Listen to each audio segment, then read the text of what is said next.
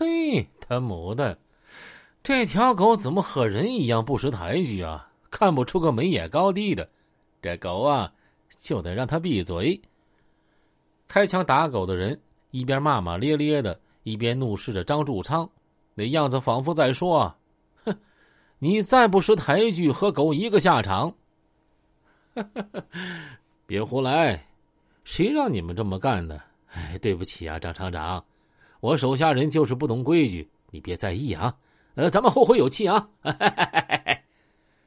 张之文依然对张柱昌微笑着，可那笑容中分明藏着可怕的利剑呢。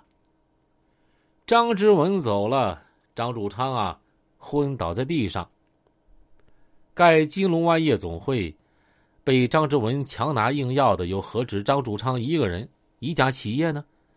从筹划夜总会那天起，张之文的一句“这些料你们去弄”，就像一道圣旨。这些手下弟兄就开始施展各种手段呀。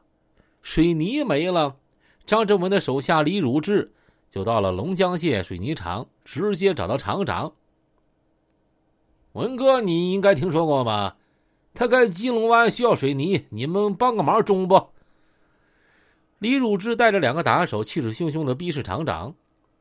小地主齐齐哈尔，最大的黑社会呀，谁没听说过呀？一个小县城的水泥厂，谁敢得罪他呀？两万多元的水泥就这样被白白拉走了，谁敢提个钱字啊？没有沙子，贾志远就带人到了一个叫刘坤的开的个体沙场。文哥说：“向你借点沙子，你没啥意见不？”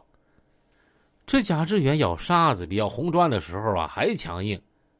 刘坤哪敢有意见？几十吨沙子被强行借走了。你还能指望张志文还吗？建造金龙湾夜总会最大一笔支出应该是工程队的工程款，预计施工工程造价五十万元。张志文为了稳住工程队，使他的夜总会顺利完工，先预付了十三万元的工程款，迷惑工程承包商唐红玉。金龙湾夜总会如期完工之后，当唐红玉向张之文索要剩下的三十七万工程款的时候，却遭到张之文手下一顿毒打。直到张之文犯罪集团覆灭的时候，唐红玉啊也没拿到那剩下的三十七万元工程款。一九九七年五月，历时一年半的承建，经过张之文和他手下强拿硬要，只用了很少投资。一个占地面积五千多平方米的欧式建筑，精美的三层小楼，赫然的矗立在齐齐哈尔市南出城口齐富公路边上。张之文和张执新从来没停止过对金钱的追求。一九九七年，张之文的夜总会建成并开张营业了，这是张之文的第一家经济实体，也是他进行黑色资产。积累过程中，第一个经过工商部门正式注册的阳光产业。从此，张之文由昔日的小地主变成现在的董事长，妻子何冰呢，成了金龙湾夜总会的总经理，狗头军师张海成了夜总会的前台经理。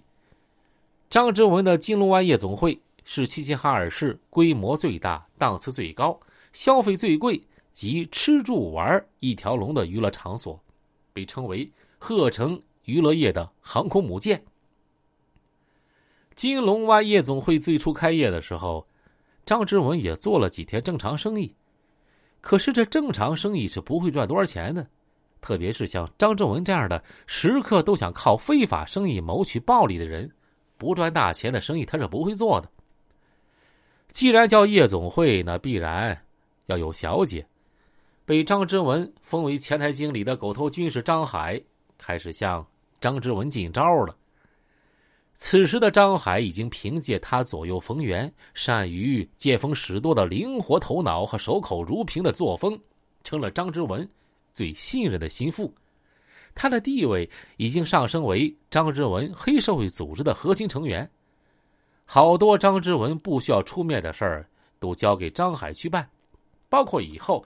给他们的保护伞送钱送物，对于张海的建议，张志文多数啊都是言听计从的。这一次，张海的进招又和张志文的想法不谋而合。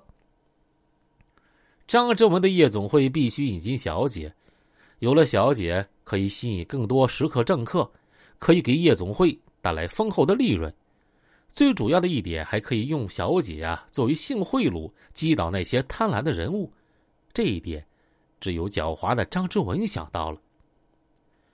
金龙湾夜总会有俄罗斯小姐的消息传开，一时间夜总会门庭若市，生意兴隆。来这儿吃喝娱乐的有黑恶势力成员，更有社会上的三教九流。那个时候啊，有人还以到金龙湾夜总会去消费过而津津乐道。金龙湾夜总会以组织中外妇女卖淫这种丑恶的经营方式，污染了齐齐哈尔市的社会空气。而张之文呢，则依靠那些中外妓女的丰乳肥臀，不停的赚取着高额利润。弟弟靠夜总会赚的盆满钵满，大哥张直新在弟弟启发下，也明白了这个道理呀。卖肉比打打杀杀文明，赚钱也快。他经营的新华玉宫，这小姐卖淫的花样更是别出心裁。那个时候，生活在齐齐哈尔的老百姓都知道，大地主开的华新玉宫是窑子房，华新宾馆是赌场。去华新玉宫的人，多数都是奔着那儿的身材窈窕、风骚迷人的小姐去的。张志新雇佣了两个专门为华新玉宫介绍卖淫小姐的高级鸡头。这两个高级鸡头啊，能把长春、沈阳、哈尔滨的诸多高档次的卖淫小姐介绍到华新玉宫，在那儿为客人提供形形色色、花样繁多的卖淫服务。